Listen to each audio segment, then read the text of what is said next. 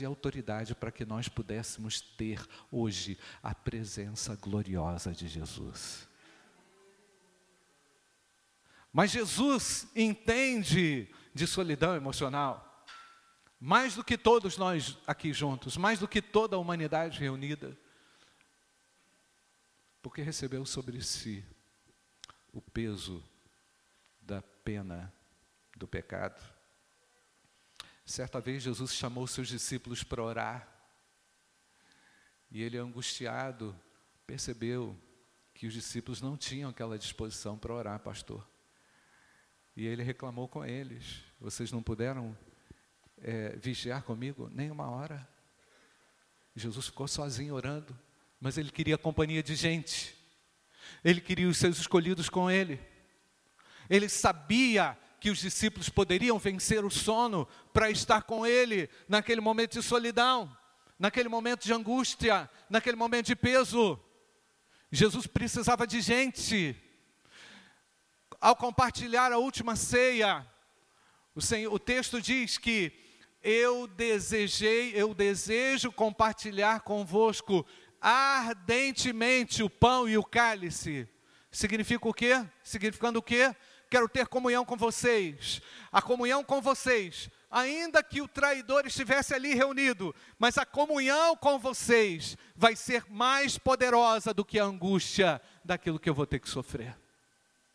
Jesus precisava de gente, Jesus precisava de irmãos, Jesus precisava do calor humano, não é? Do apoio humano, da riqueza do apoio, do valor de uma palavra amiga, compartilhando ali naquela situação derradeira, naquela última Páscoa, o pão e o cálice. Então Jesus, ainda vivendo aquele momento, antevendo a sua angústia, ainda deu pão e, e, e partiu o pão e ainda deu graças ao Senhor.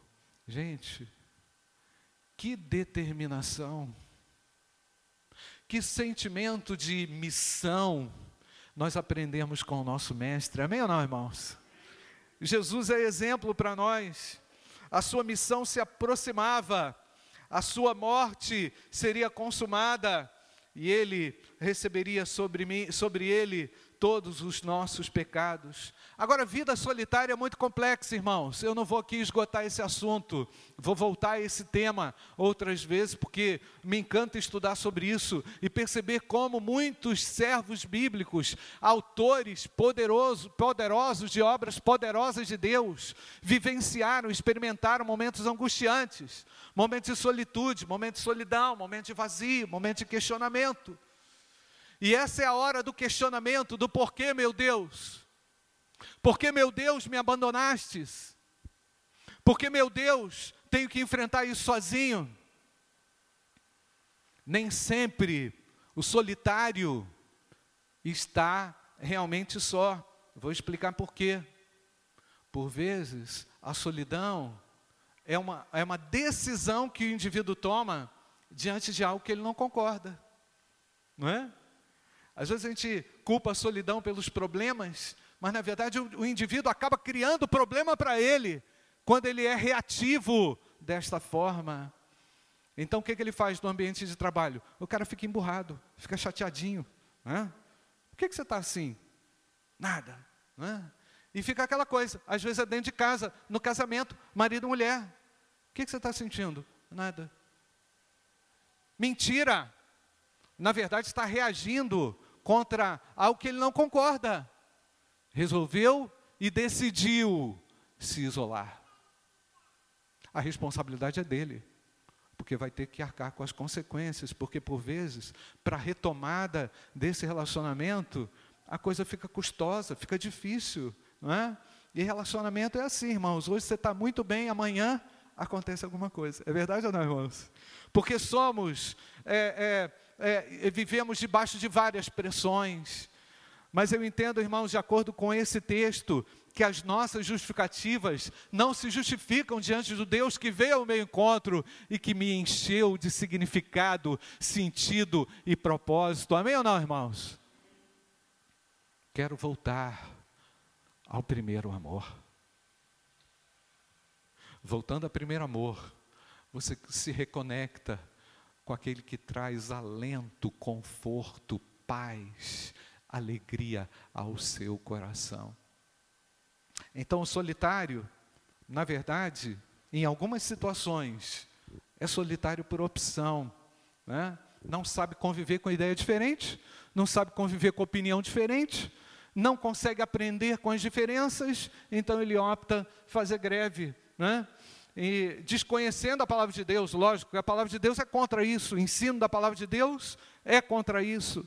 De certa forma, irmãos, de uma maneira geral, a solidão é uma resposta, o resultado de uma insatisfação com o mundo exterior. Veja bem os profetas do Antigo Testamento, como foram solitários. Jeremias, aquilo que ele via acontecendo lá fora com o povo, fez levantar a sua voz profética contra todas as maldades da nação. Ficou sozinho. De certa forma, o, o cristão, ele se especializa também na solidão, por quê? Porque estamos cercados de pessoas sem noção. Verdade ou não, irmãos? A gente não pode concordar com o que elas fazem. Nós não podemos e não queremos nos unir às inverdades apregoadas por esse, por esse mundo. Então o cristão, ele acaba vivendo o isolamento, numa solidão, mas ele sabe que o seu Deus é com ele, verdade ou não, irmãos? Agora, o que não justifica é o indivíduo viver esse sentimento de solidão, de vazio, pertencendo ao corpo de Cristo. Isso é um contrassenso, não é verdade, irmãos? Porque afinal de contas, nós estamos aqui para servir de estímulo e de amor de uns para com os outros. Você concorda comigo ou não, irmãos? É o que a palavra de Deus nos ensina. Não é? é verdade também que o brasileiro está vivendo mais. O Oscar Niemeyer viveu quase 100 anos, ou passou de 100 anos, alguma coisa assim. E, e alguém foi perguntar para ele, conversando uma vez a respeito da longevidade dele, ele falou que a velhice era chata. Por quê? E ele respondeu: Porque muitos amigos meus já morreram. E eu estou cada vez mais solitário. Então percebe-se, irmãos, à medida em que você vive mais, você vai precisar mais de pessoas. Amém ou não, irmãos? Você vai precisar mais dos irmãos, você vai precisar mais da sua família de fé, você vai ter que interagir mais, você tem, vai ter que vencer a solidão natural, não é? Eu me lembrei aqui que há uns três anos atrás eu fiz uma viagem até a Carolina do Norte, fui até o centro de treinamento do Billy Graham, e o Billy Graham completava lá naquela ocasião 98 ou 99 anos. E a filha do Billy Graham trouxe o bolo lá com aquelas velhinhas, não é? Ah, o Billy Graham não apareceu porque ele, ele, tem, ele tinha dificuldade de locomoção. Era muito difícil tirá-lo do lugar onde ele estava. E nós gravamos um vídeo, sopramos a velhinha, cantamos parabéns para ele, mas ele continuou solitário, por uma dificuldade de mobilidade. Não conseguiram tirar o Billy Graham do lugar. O representante, o nosso preletor que estava lá, o Dr. Albert Moller, foi até lá, fez um vídeo com ele, orou com ele, representando a nossa turma de treinamento que estava lá, e passou no vídeo. Então, percebe-se, irmãos, que à medida em que você vai vivendo mais, você vai também nutrindo mais sentimentos de dificuldades, de desgosto. Mas eu vim aqui para dizer a você que é possível sair da solidão. É possível sair do sentimento de vazio, de desespero, de solitude. É interessante que eu fazendo uma, uma, é, uma verificação sobre dicas para sair da solidão, e aí eu vi lá um negócio interessante. Converse com uma pessoa desconhecida.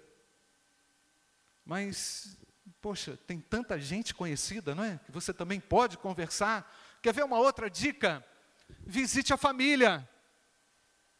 Eu achei aquilo também meio bizarro, porque família faz parte da gente. Amém ou não, irmãos? Mas tem muita gente distante da família. Tem muita gente distante, tem, tem muita gente que vive perto e vive longe, está conectado na rede social, mas está longe das pessoas. Quer ver uma outra dica? compre um animal de estimação. Você já viu esse fenômeno, pastor? Você já tem, né? Mas é incrível, irmãos. Não, não vem com essa não. Não olha para mim não. É uma outra dica. Divirta-se sozinho. Divirta-se sozinho.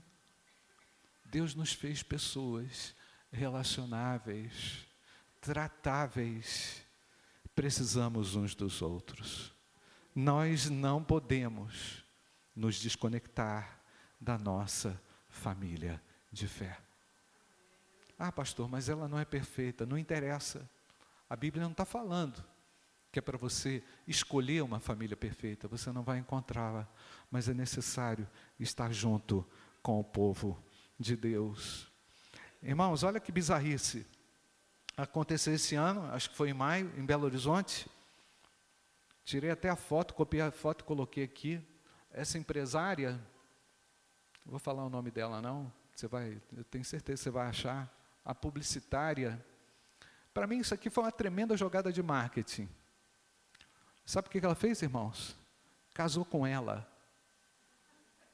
Quem viu isso? Sologamia. Casamento com ela mesma. Pegou um espelho, entrou na cerimônia vestido de noiva, um monte de convidado, festa. De repente tinha até algum salgadinho legal lá, né? Olhou lá no espelho. E sabe o que ela fez, irmãos? Declarou publicamente diante dos amigos o amor a ela mesma. O amor a ela mesma. O evento ocorreu numa praça da capital mineira para celebrar o amor próprio.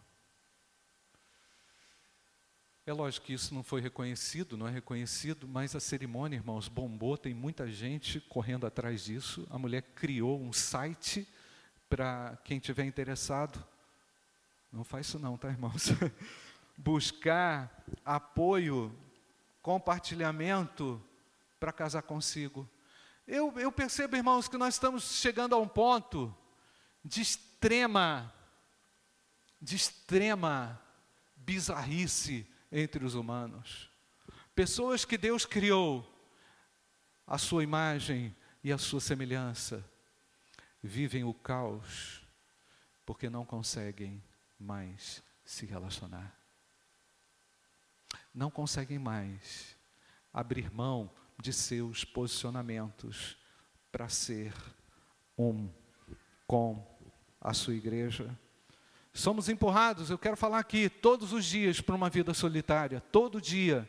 Todo dia você vai bater vento na tua ideia, vai bater vento é, em cima de você, para você fortalecer a sua vida individualista. Será que isso é verdade, pastor? Verdade. Nós vivemos numa cultura que incentiva a famosidade, que incentiva o indivíduo a qualquer custo a buscar a autoprojeção, a autopromoção a autoexaltação, o culto a si mesmo, o culto a si mesmo, ah, enfim, ah, são, são cada vez menos as interações entre as pessoas. Vivemos também com isso a culminância da superficialidade, porque uma vez que as pessoas não conseguem interagir mais, elas também não conseguem mais trocar ideias, elas não conseguem mais desenvolver ideias, porque quando eu converso contigo, Júnior, você tem uma ideia, que ah, desfaz algumas ideias minhas e vice-versa. Eu vou crescendo com a ideia do meu irmão, amém ou não, irmãos? Eu vou crescendo na minha interação. Quando não há interação, eu fico sozinho com a minha opinião. Eu fico isolado com a minha opinião. E eu vou sofrendo mais ainda o castigo do isolamento, da dor, da solidão, o vazio da solidão. Deus quer tirar você dessa superficialidade, porque Jesus morreu para nos fazer um com Ele e um com os outros. Amém ou não, queridos? Vivemos essa culminância. As pessoas se satisfazem, rir de uma idiotice, de um meme, um meme idiota na internet. E fica, pastor, é uma perda de tempo.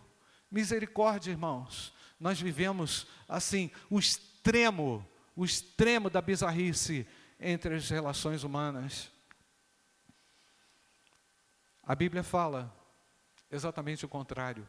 O Novo Testamento nos ensina a respeito do uns aos outros. Eu vou ler alguns uns aos outros que eu encontrei aqui, irmãos.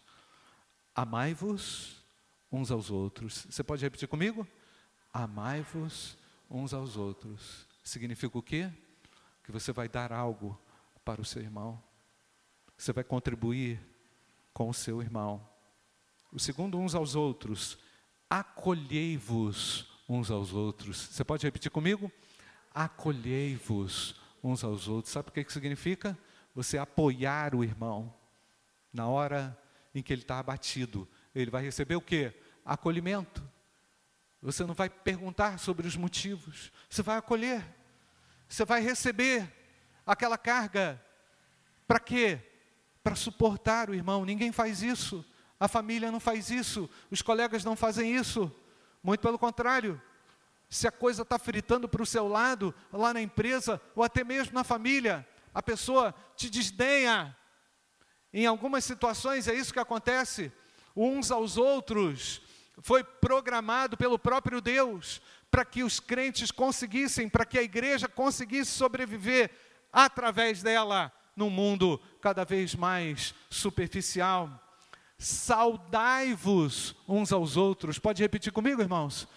Saudai-vos uns aos outros. Sabe o que, que significa? Dá bom dia. Bom dia, irmão. Paz do Senhor. Pode falar assim, que não tem problema não. Bom dia, meu irmão, está tudo bem com você? É sair do vazio, é olhar no olho, é saudação real. É algo que motiva as pessoas. Verdade ou não, irmãos?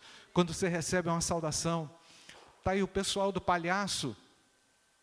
É, outro dia eu fui fazer uma visita. Quem que eu encontrei na porta do hospital? Irmão Romeu com aquele, com aquele negócio lá, pá, pá, como é que é o nome? Tem um nome lá e pá, doutor, alegria. E aí, estou vendo que o Romeu, daquele tamanho, né, irmãos? Com todo respeito. Estou podendo falar? Não. irmão Romeu vai dar um abraço assim na pessoa. E eu olhando. E a mulher chorou. Uma saudação. Um abraço. Um abraço representando o acolhimento, o cuidado, a saudação saudai-vos uns aos outros. Amém ou não, irmãos? E o apóstolo Paulo ainda fala com ósculo santo, não é? Essa saudação, ela tem que ser efusiva. Não é qualquer saudação. Você está olhando para um salvo em Cristo Jesus. Amém ou não, irmãos? Você vai morar com essa pessoa no céu. Amém ou não, irmãos? Então, será que você não pode, como diz o outro, dar um bom dia cachorro? Você não pode é, saudar o seu irmão, que vai com você para a eternidade. Quer ver? Edificai-vos uns aos outros. Vamos repetir, irmãos? Edificai-vos uns aos outros. Sabe o que, que significa? Quando teu irmão está passando um perrengue, um aperto, você vai dar uma palavra de ânimo, de vida para ele. Você vai ser útil. Você não vai resolver todo o problema, não é? Mas você vai ser uma parte importante da solução do problema. Quer ver um outro uns aos outros que a Bíblia ensina? Perdoai-vos uns aos outros. Você pode repetir comigo, queridos? Perdoai-vos uns aos outros. Mais alto, porque esse, esse é mais difícil, né, irmãos? Mais alto perdoai-vos uns aos outros. Está na Bíblia. O perdão não é, nesse caso, um sentimento, né? Porque eu não estou sentindo vontade de perdoar. Não interessa, você vai decidir perdoar. Amém ou não, queridos? Porque essa é a ordem do Evangelho, é a ordem do Senhor. Quer ver? Uns aos outros instruí-vos uns aos outros. Repete comigo, queridos. Instruí-vos uns aos outros. O irmão cometeu um erro, você vai falar: Não, meu irmão, peraí, peraí, peraí. Vamos ver aqui na Bíblia. Deixa eu te dar uma orientação. É isso aqui, ó, que você tinha que estar tá fazendo, tá? Eu quero te instruir com essa palavra. Isso vai colidir muitas vezes com a vontade de não querer obedecer, mas você vai fazer a sua parte, porque instrução faz parte da nossa vida. Amém ou não, amados? Não está falando do ensino formal, quadro, giz, caneta, papel, apostila, lápis, borracha. Está falando da instrução na vida. O Evangelho é vida na vida. Amém ou não, irmãos? O Evangelho do Senhor é participação na mutualidade, é crescimento na instrução mútua. O pouquinho que eu sei, já posso instruir, já posso ensinar. Com aquilo que eu já recebi do Senhor, eu posso desaguar na vida do meu irmão. Quer ver, irmãos? Exortai-vos uns aos outros. Repete comigo, queridos. Exortai-vos uns aos outros. O negócio está ficando mais apertado, tá, pastor? Porque exortação já é assim, cortar mais na carne, não é? Tipo assim, você está aqui só eu e você, e não tem jeito não, meu irmão. Ou a verdade prevalece, ou quebra tudo, entendeu? ou quebra tudo, ou você cumpre com aquilo que está determinado. Não era assim que você fazia com seu filho na sua casa? Meu filho, vamos lá dentro do quarto para a gente conversar. Lembra disso? Já foi para o quarto? Já? Vocês estão rindo, né? Lá no quarto, meu irmão, é a vontade do seu pai que prevalece. É verdade ou não, irmãos? Não tem jeito. É exortação profunda. Você vai ter que mudar. Ou muda, ou muda. A exortação ela contém esse elemento. Falai entre vós com salmos, hinos e cânticos. E tem muita coisa aqui, irmãos. Sede servos uns dos outros, levai as cargas uns dos outros, sede mutuamente hospitaleiros, sede benignos uns para com os outros, orai uns pelos outros. É a definição do Senhor de igreja, uns aos outros. Perceba, irmãos, que só é possível caminhar nessa mutualidade, só é possível transitar nessa verdade bíblica a partir do versículo 19 do texto que nós lemos de Hebreus capítulo 10. Quero chamar sua atenção para esse texto. Tendo, pois, irmãos, ousadia para entrar no santuário pelo sangue de Jesus. Foi isso que nós fizemos aqui, adorando ao Senhor. Verdade ou não, irmãos? Tendo a ousadia de entrar no santuário, o santuário invisível, né? Pelo sangue de Jesus, pelo novo e vivo caminho que ele nos consagrou, pelo véu, isto é, pela sua carne, e tendo um grande sacerdote sobre a casa de Deus. Olha o que, que diz o verso 22. Cheguemos-nos com verdadeiro coração, não está falando de perfeito coração, está falando de verdadeiro coração e inteireza, certeza de fé, tendo os corações purificados da má consciência e o corpo lavado com água limpa. Versículo 23: Retenhamos a firme convicção da nossa esperança, porque fiel é o que prometeu. Você crê dessa forma ou não, querido? Portanto, irmãos, para que você consiga ser realizável na, hora, na obra de Deus, para que você cons consiga ser usado na obra de Deus, para que você consiga desenvolver mutualidade na obra de Deus, você tem que estar no santuário de Deus. Porque fora desse lugar, vai sobrar vazio e solidão porque a minha vida só tem sentido e significado na família de Deus em que eu fui enxertado. Ah, ninguém tem nada a ver com a minha vida. Mentira diabólica. Engano diabólico. Se você é membro da família de Deus, você é unido comigo. Você é unido com essa pessoa aí que de repente você nem sabe o nome direito. E nós estamos ligados no elemento chamado corpo de Cristo. E é nesse lugar que tem cura, é nesse lugar que tem restauração, é nesse lugar que tem edificação, é nesse lugar que Deus redefine a minha história. Não brinca com a igreja de Cristo. Não brinca com o corpo de Cristo. Ele pertence a Cristo. Cuidado com as críticas ao corpo do Senhor. Isso é muito sério.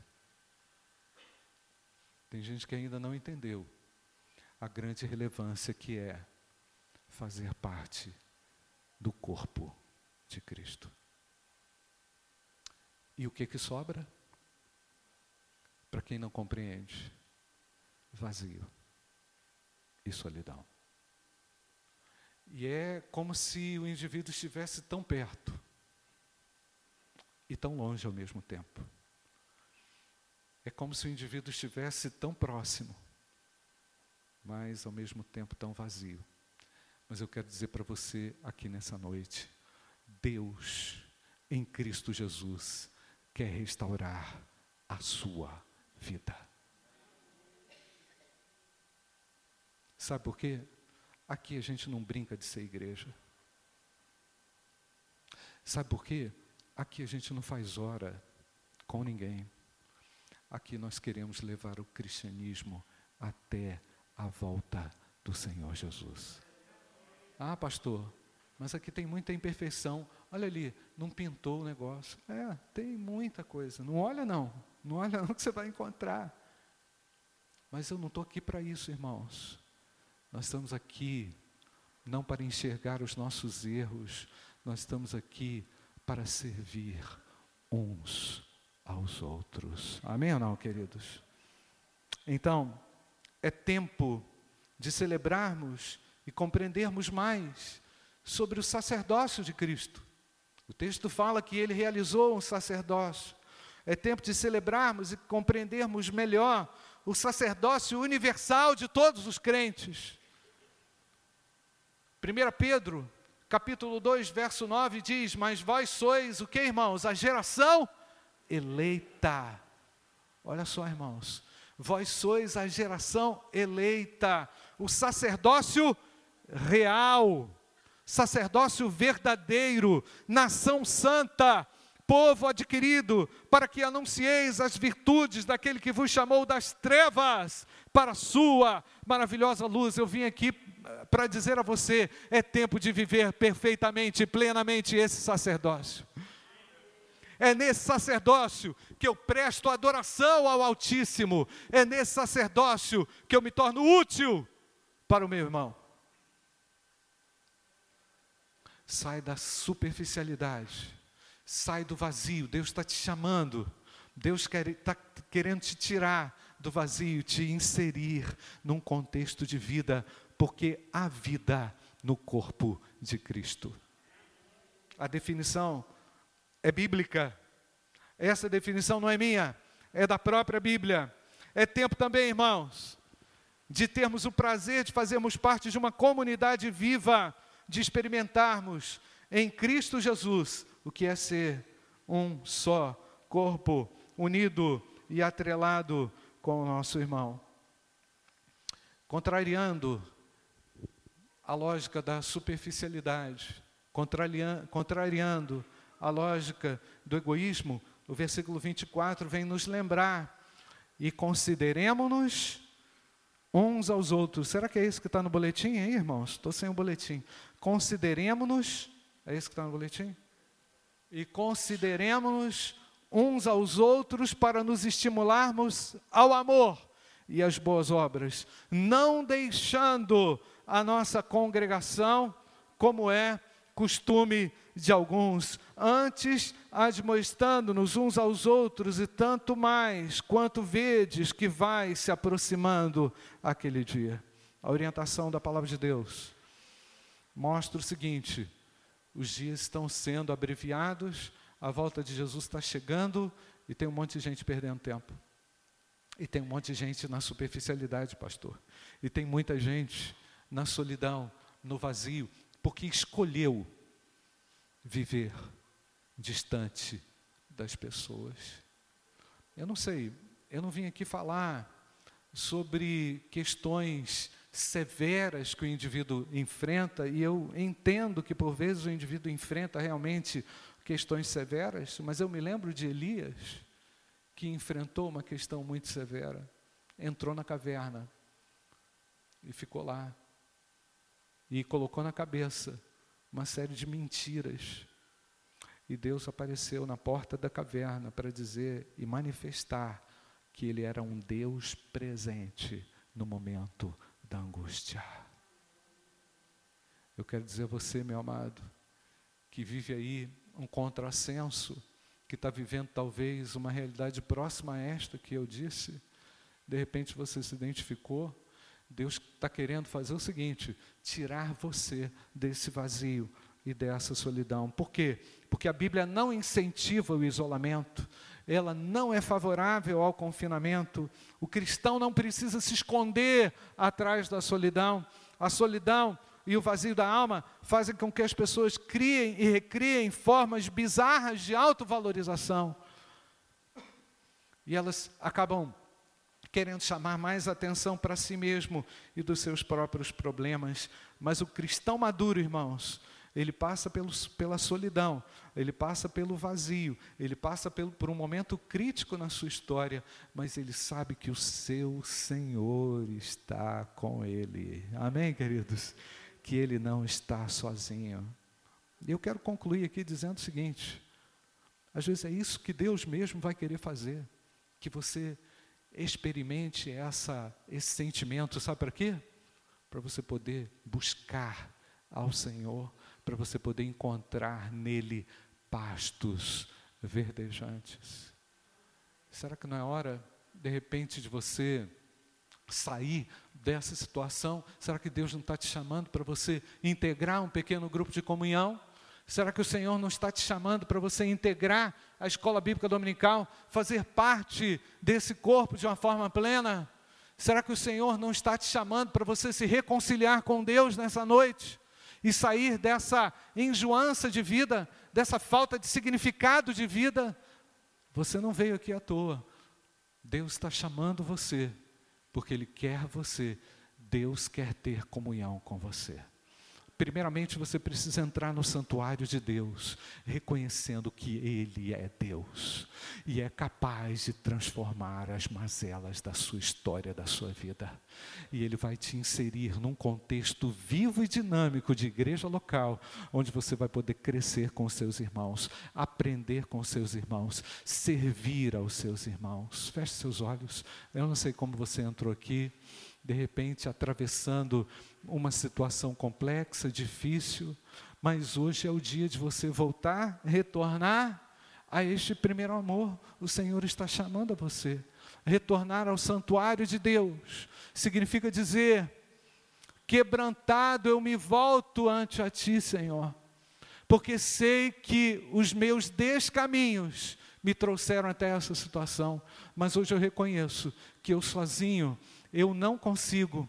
Eu longe da igreja, dos meus irmãos, eu não consigo. Eu preciso de Deus e eu preciso do meu irmão.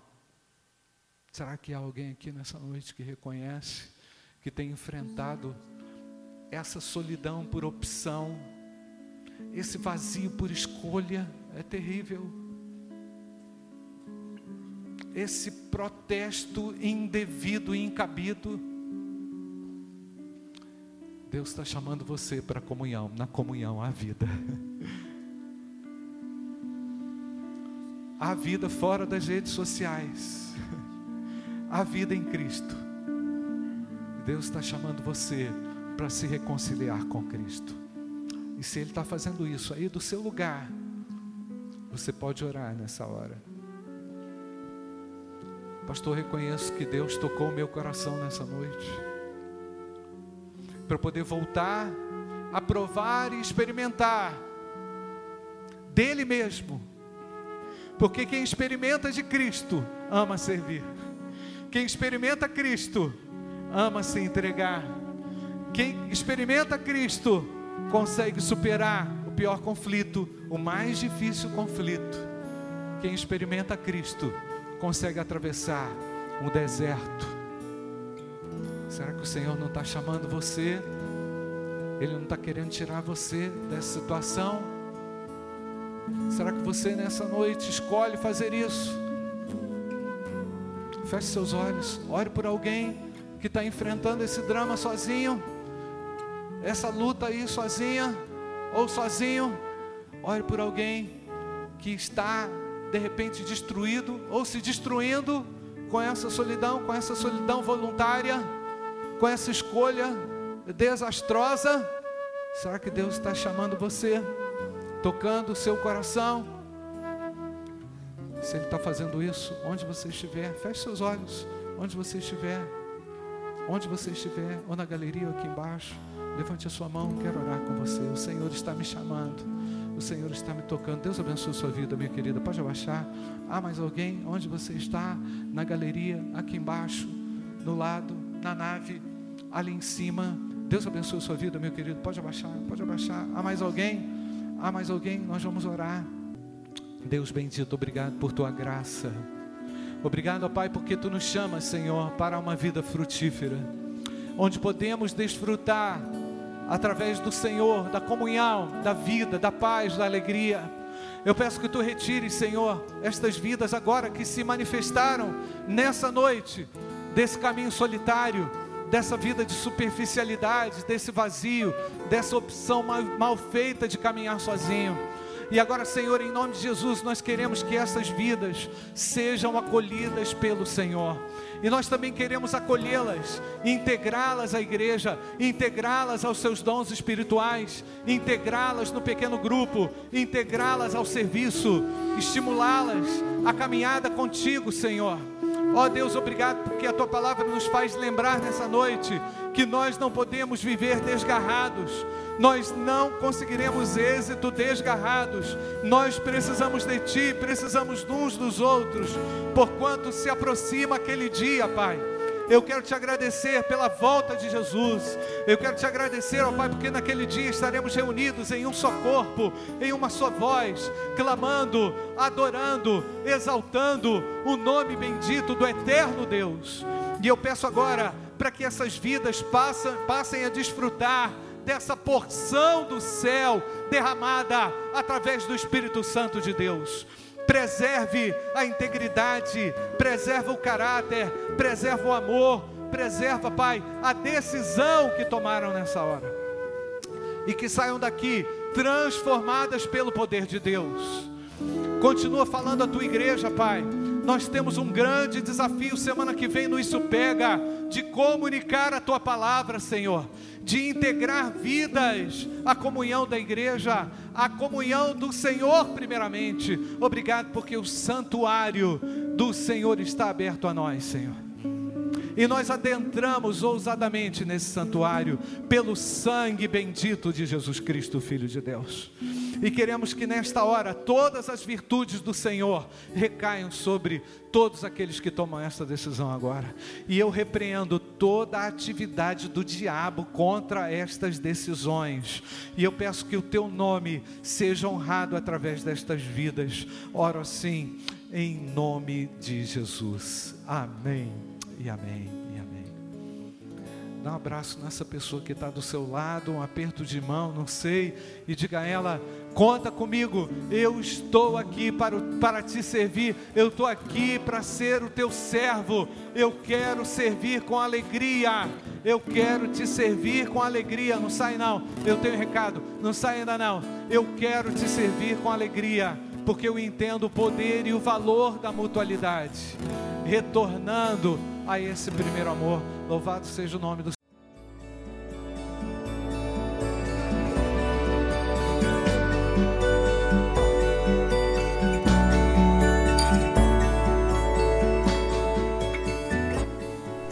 A Igreja Batista do Bom Retiro tem plena convicção de que a palavra de Deus é poder para salvar e transformar vidas.